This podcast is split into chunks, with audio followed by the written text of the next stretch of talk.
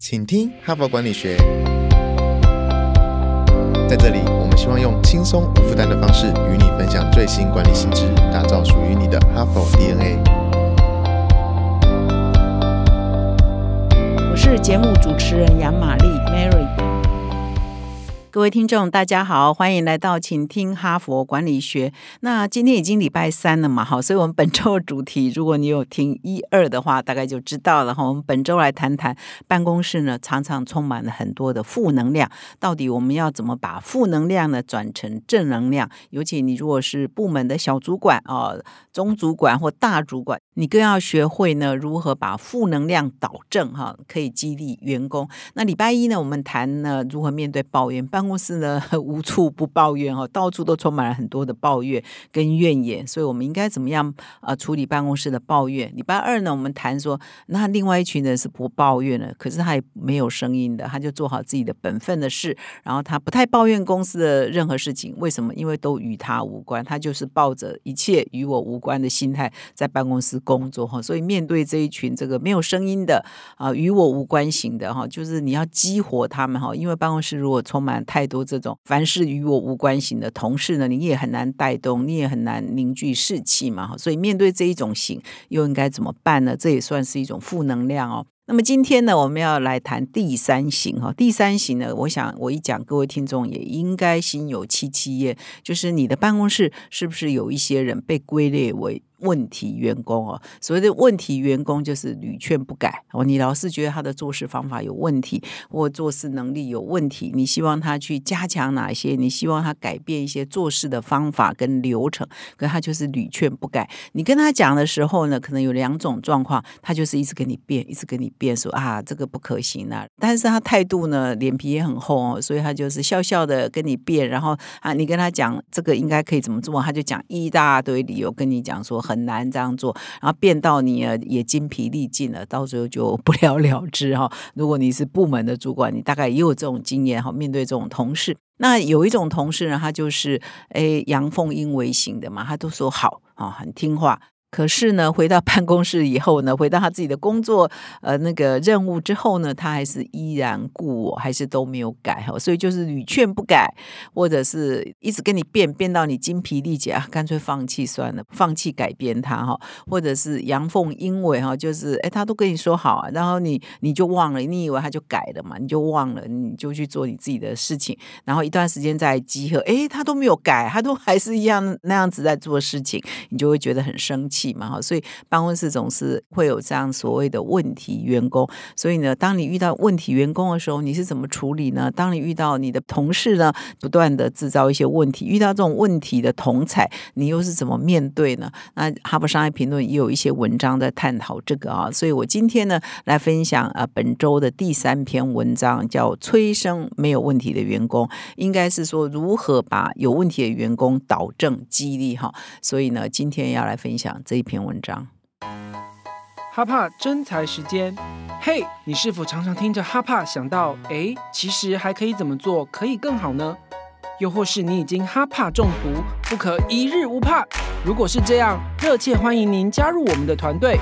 哈佛商业评论全球繁体中文版来自美国哈佛商学院，是全球最有影响力的知识管理品牌。强势扩编中的我们，陈真编辑、行销、剑客计划、哈帕开发等人才。如果你想抢头香，当全台第一个阅读 HBR 的人；如果你想加入不到一百周就突破一千万收听数的 Podcast 制作团队；如果你想修炼个人竞争力，工作与学习我全都要。太好了，我们就在等你。现在就点击说明栏链接，加入我们，成为对社会有影响力的人吧。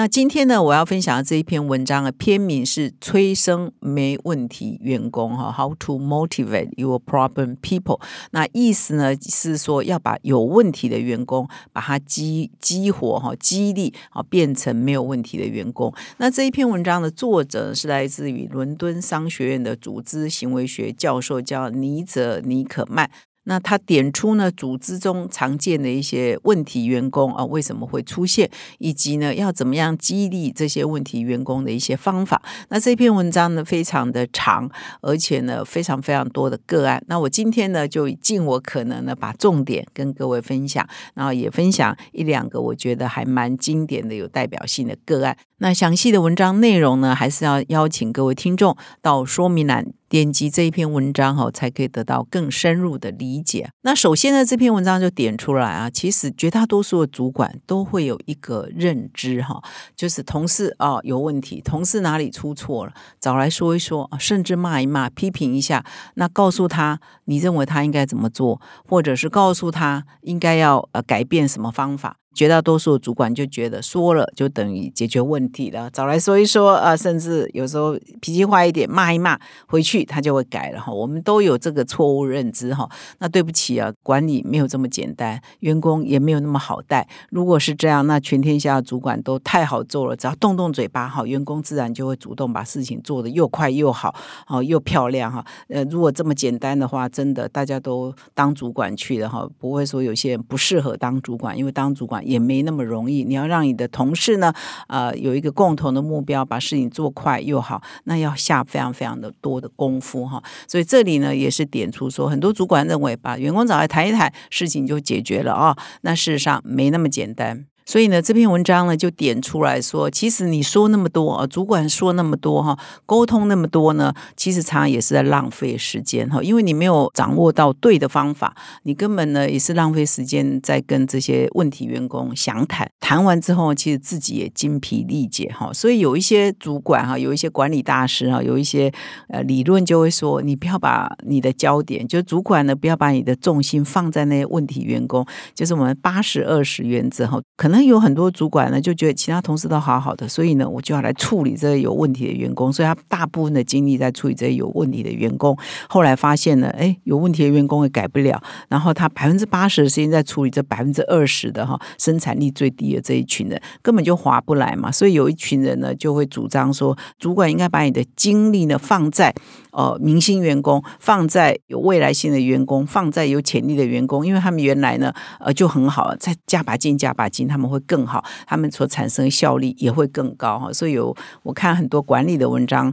啊，或者是一些 coach 啊，一些气管的教练，他们就会常常也会提醒一些主管说，不要把你的精力放在问题上，要比如说你处理问题员工，应该把你的精力放在机会上。那这一篇文章啊，就提出很多问题员工的。样貌哈，就是员工什么样的状况会让主管抓狂了哈。这边呢，先分享两个个案，他全文有很多个案，我先分享两个哈，你看看你有没有遇到这样的员工，他如果这种状况会不会让你抓狂了哈？第一种员工啊，就是都不回报的哈，就是你教他做什么事情，他到底做完了没有？他到底有没有遇到困难？他到底做的进度如何？他从来不主动回报。那你一直跟他说你应该主动回报，他就是从来不主动回报哦。所以这样的员工到底应该怎么办呢？根本改不了嘛。那这边呢，他讲到了这个个案的名字叫柯林哈，柯达的柯柯林哈，当然也是化名啊，但是是真实的故事。那柯林呢？他在一个团队里哦，事实上呢，啊，这个主管呢去做了解之后，发现说，哎，他对其他团队成员是还不错，其他团队成员也还蛮喜欢他的，而且他还会协助其他的团队成员呢来完成他们的问题。可是呢，柯林自己的任务呢，就是主管觉得他交办给柯林的任务，他却都没有如期如实的准时的哈履行他的职责，就常常也不主动回报，然后常常你去追问他，他就会告诉你好。像东拉一块西拉一块哈，所以他的主管呢叫做这个安妮特呢就很伤脑筋，就觉得说到底还要不要把柯林放在这个小组呢，还是应该让他离职哈，就是 fire 他。这是第一个个案嘛，好，那第二个个案呢，有一个叫乔治的先生呢，他学历还不错，是一个气管硕士。那他在一家国际房地产开发公司呢担任业务，可是呢，他很会说，哇，看起来很长袖善舞哦，每次跟客户在一起就喋喋不休，表达能力也还不错，终究也是一个气管硕士 MBA 嘛。可是呢，他从来没有卖出过一块土地哈，他很吊诡嘛，他是一个业务啊，他呃有气管硕士学位，很会讲话。他的主要任务，你跟客户这样送往迎来哈，交际应酬哦，这个谈话不就是为了把土地卖出去吗？你不是为了要业绩吗？可是他从来没有卖出过一块土地哈，所以他的主管保罗呢就非常的无奈哦，所以一天到晚就找乔治来小以大义啊，然后告诉他你业务应该怎么怎么做啊？你应该改变什么技巧啊？那每次的会谈呢，呃，保罗都很满意，因为乔治呢都微笑啊，然后呢满口答应啊，然后非常呃令人鼓舞的表情啊，就觉得啊，主管你教的真好，主管你说的真是啊，对啊，我应该要这样。可是呢，回去以后一段时间，还是一块土地都没有成交，所以一而再再而三的这个乔治呢，都让保罗很失望哈。所以保罗呢碰到这个状况，他应该怎么办呢？是不是应该？就是把它 fire 呢，哈。那从这以上两个案例呢，这篇文章的作者就点出了说，其实每一个上司啊，都有一个迷思，就是说说了就算，说了啊就完成任务了，tell and sell，就是我说我就卖成功，你你就 buy in 了，你就你就学会了哈。但事实上呢，其实这边点出一个基本的原则哈。如果各位听众已经已婚的话，一定很有感受，就是你本来结婚前呢，觉得你可以改变你的另一半，后来呢，一段时间后，你就觉得你改变不了他，所以你只好改变你自己嘛。哈，很多婚姻的相处哲学都提到这个，所以这里呢点出来的一个管理的基本原则，也是雷同的，也是相似的，就是说你没有办法改变啊，你同事的性格，改变别人的性格，大部分。的时候呢，你也甚至没有办法管控他们的行为哈，所以改变呢，不是你说了哦，他就会买单，他就会照做。因为你如果这样以为的话，你就会经历一连串的徒劳无功的这个游戏啊哈，就是你在玩一场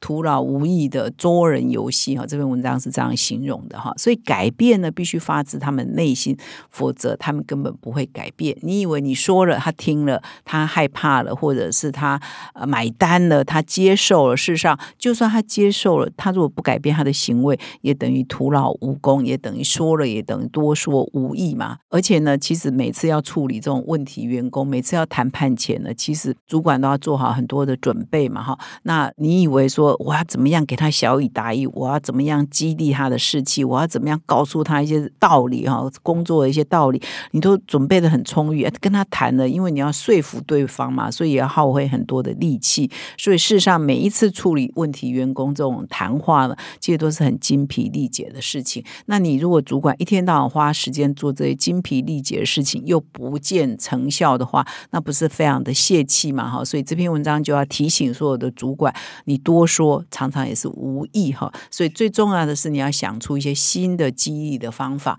找对方法哈更重要，而不是你一直说一直说，就很像父母亲一直唠叨一直唠唠叨，小孩也不一定会听嘛。所以有的时候，你把职场的一些道理、管理的一些道理，想想看，你在其他的方面，比如你亲子之间、夫妻之间，诶，也是类似的通的道理哈，或许就可以比较理解。那到底应该怎么做呢？哈，就是说应该怎么样把激励的这个方法做对呢？哈，这里就提供了一些想法。首先呢，他是认为说你要把激励的责任啊，不是你来激励他，不是透过你讲话来激励他，而是改变一些制度跟游戏规则，让他们自己来激励自己。也就是激励的对方不是主管。而不是上司，也不是你整天说说说，很像说教，这些都没有用。而是最有效的方法是把这个责任、把这个动机呢，回到员工自己身上，他们自己激励自己，他们自己想要改变自己，呃，这才是更有效的、更持续的、更长久的哈。所以你应该要想想一些激励的方法是如何在制度的设计上，在管理的方法上，让他们可以激励自己。那么原则二跟原则三呢？这边也提出说，还是要想办法排除一些障碍，让员工呢有机会来参与哈，参与公司的一些决策啊，或者是自主性的做一些决策啊。他们在第一线啊，就有一些呃自主权啊，是他们可以参与的，是他们可以改变的哈。所以他们会觉得说，我做的这个决策，我自己负成败，然后当然是在公司可忍受范围内，或者是部门可忍受范围内。适度的授权你的基层员工或者是部门的员工，然后把他们的员工参与度提高，然后把他们过去呢可能被限制住的能量可以释放，然后让他们呢自己可以看得到他们参与过后的成果，他们努力过后的成果是归功于他们自己的，这样呢更可以激发他们自主的一些能量哈。所以这也是跟第一点也是呼应的哈，就制度的设计上怎么让员工可以参与啊，怎么让员工可以自主，然后到最后成就是可以共享的，这样呢更可以让他们自我激励的能量是会。会比较高的。那这边呢有谈到一些方法了哈，就是说，当然你还是呃要多方的了解你的员工为什么老是出问题，会不会是他的个人。他的家庭出了一些什么状况，你是不了解的呢？所以这边呢也提出来，就是说你要跟员工谈之前，要多方了解员工的情况。或许是他的，比如说配偶啊出问题啊，小孩出问题啊，父母亲需要照顾啊，所以最近的表现呢，常常心不在焉呐，或者有点问题哈。所以呢，呃，这边也举很多案例，就是他深入了解员工的状况之后，才知道说，哇，这个员工目前碰到一些个人的一些家庭的一些状况，如果适度的协协助他一下，他之后就会导正了，就问题员工就不再是问题员工哈。所以，我们有时候不能只看啊，他表面上的表现，最近有出问题，最近有状况，或许是他家庭有问题。那公司有的时候，如果你觉得这是员工是不错的，是你觉得他基本条件是很好的，有的时候你必须要适度的协助员工度过他的状况啊。所以，有的时候不要只看表面的状况，还要深入了解他背后的原因。第二就是说，如果你这这个员工呢很不适任于现在的状况，是不是要重新设计啊？你管理他的方式，重新设计呢？这个员工的业绩目标，或者是他所设定原先设定的目标，事实上是可以改的。你原来呢可能设定是他要达成某个任务，可是你一段时间观察呢，就是不适合。你事实上是可以改改他的业绩目标，或者他的 assignment，或者是调部门都是可以的。那这边也提醒哦，如果你要约这个问题员工面谈，其实所有的主管都要事先做好比较详细的准备哈，方方面面这个员工可能会怎么回你，他这个员工可能呃他的背景状况什么，你要先了解。刚刚有提到嘛，他可能家庭或个人出了一些什么状况啊，你必须要先了解。然后你的设定的新目标，你可能心里要先有一个盘算，你再把员工呃约来谈。因为每一次谈呢，都要花很多的时间，而且我强调，我刚刚一直在讲，每次谈这种事情啊，都会 很不愉快，而浪费很多的精神精力，耗费很多的力气，你可能就没有力气再去做别的事情了。所以一定要有所成效才谈。如果谈等于空谈，谈了也改变不了什么，那我真的会建议，有的时候不谈还比谈好。所以啊，要先做好准备。那这一篇文章呢，也提供了很多案例哈，就是主管啊怎么处理问题员工，他碰到困境是什么，他后来是怎么样转折的哈来处理。所以呢，在本集的最后呢，我也举其中一个案例哈。那这个案例呢，是一个主管叫汉斯哈。那汉斯呢是瑞士一家证券经纪公司的主管，那他下面呢有一些团队，其中有一个团队呢啊是十二个人的后勤团队，他专门呢在处理客户的账户，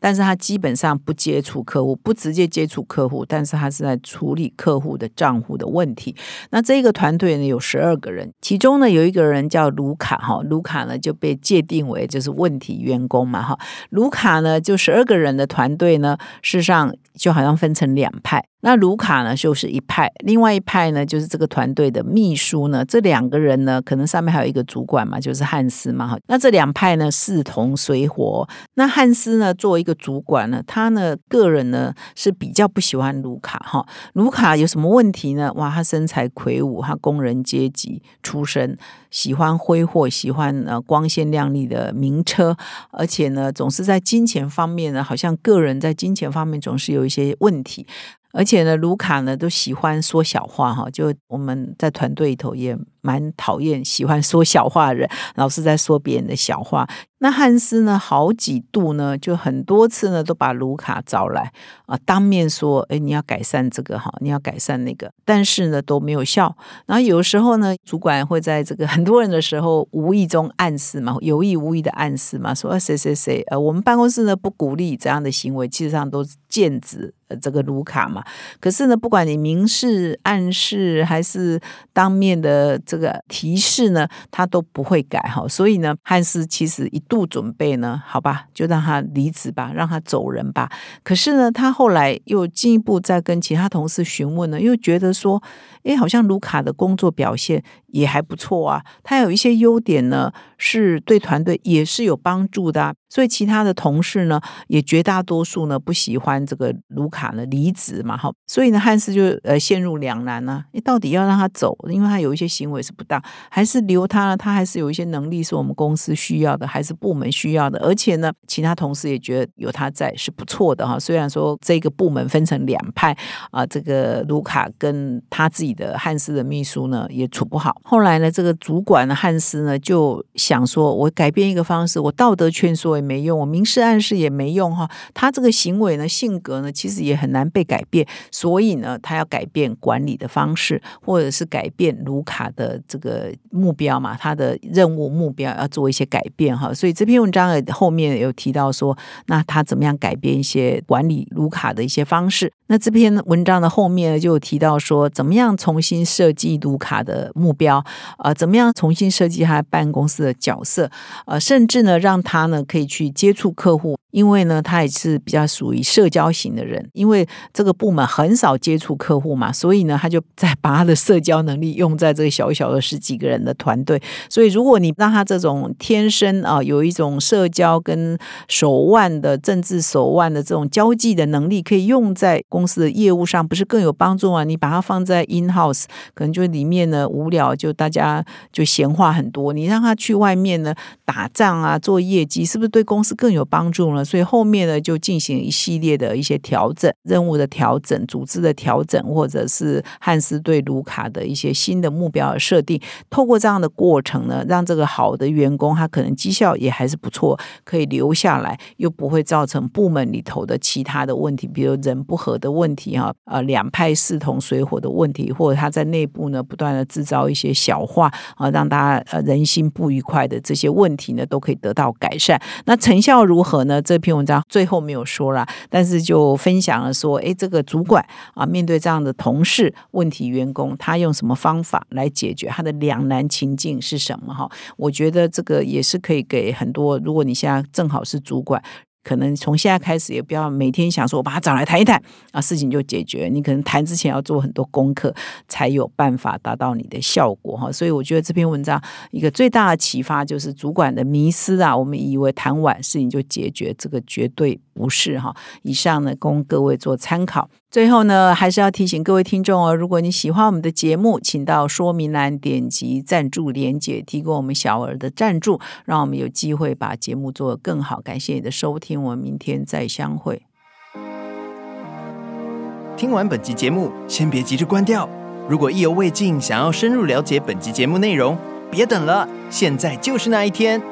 哈帕听友专属订阅特别优惠来啦！点击下方说明栏连接，输入哈帕专属优惠代码 HBR 一百，现折一百元。阅读 HBR，让你再创职涯高峰。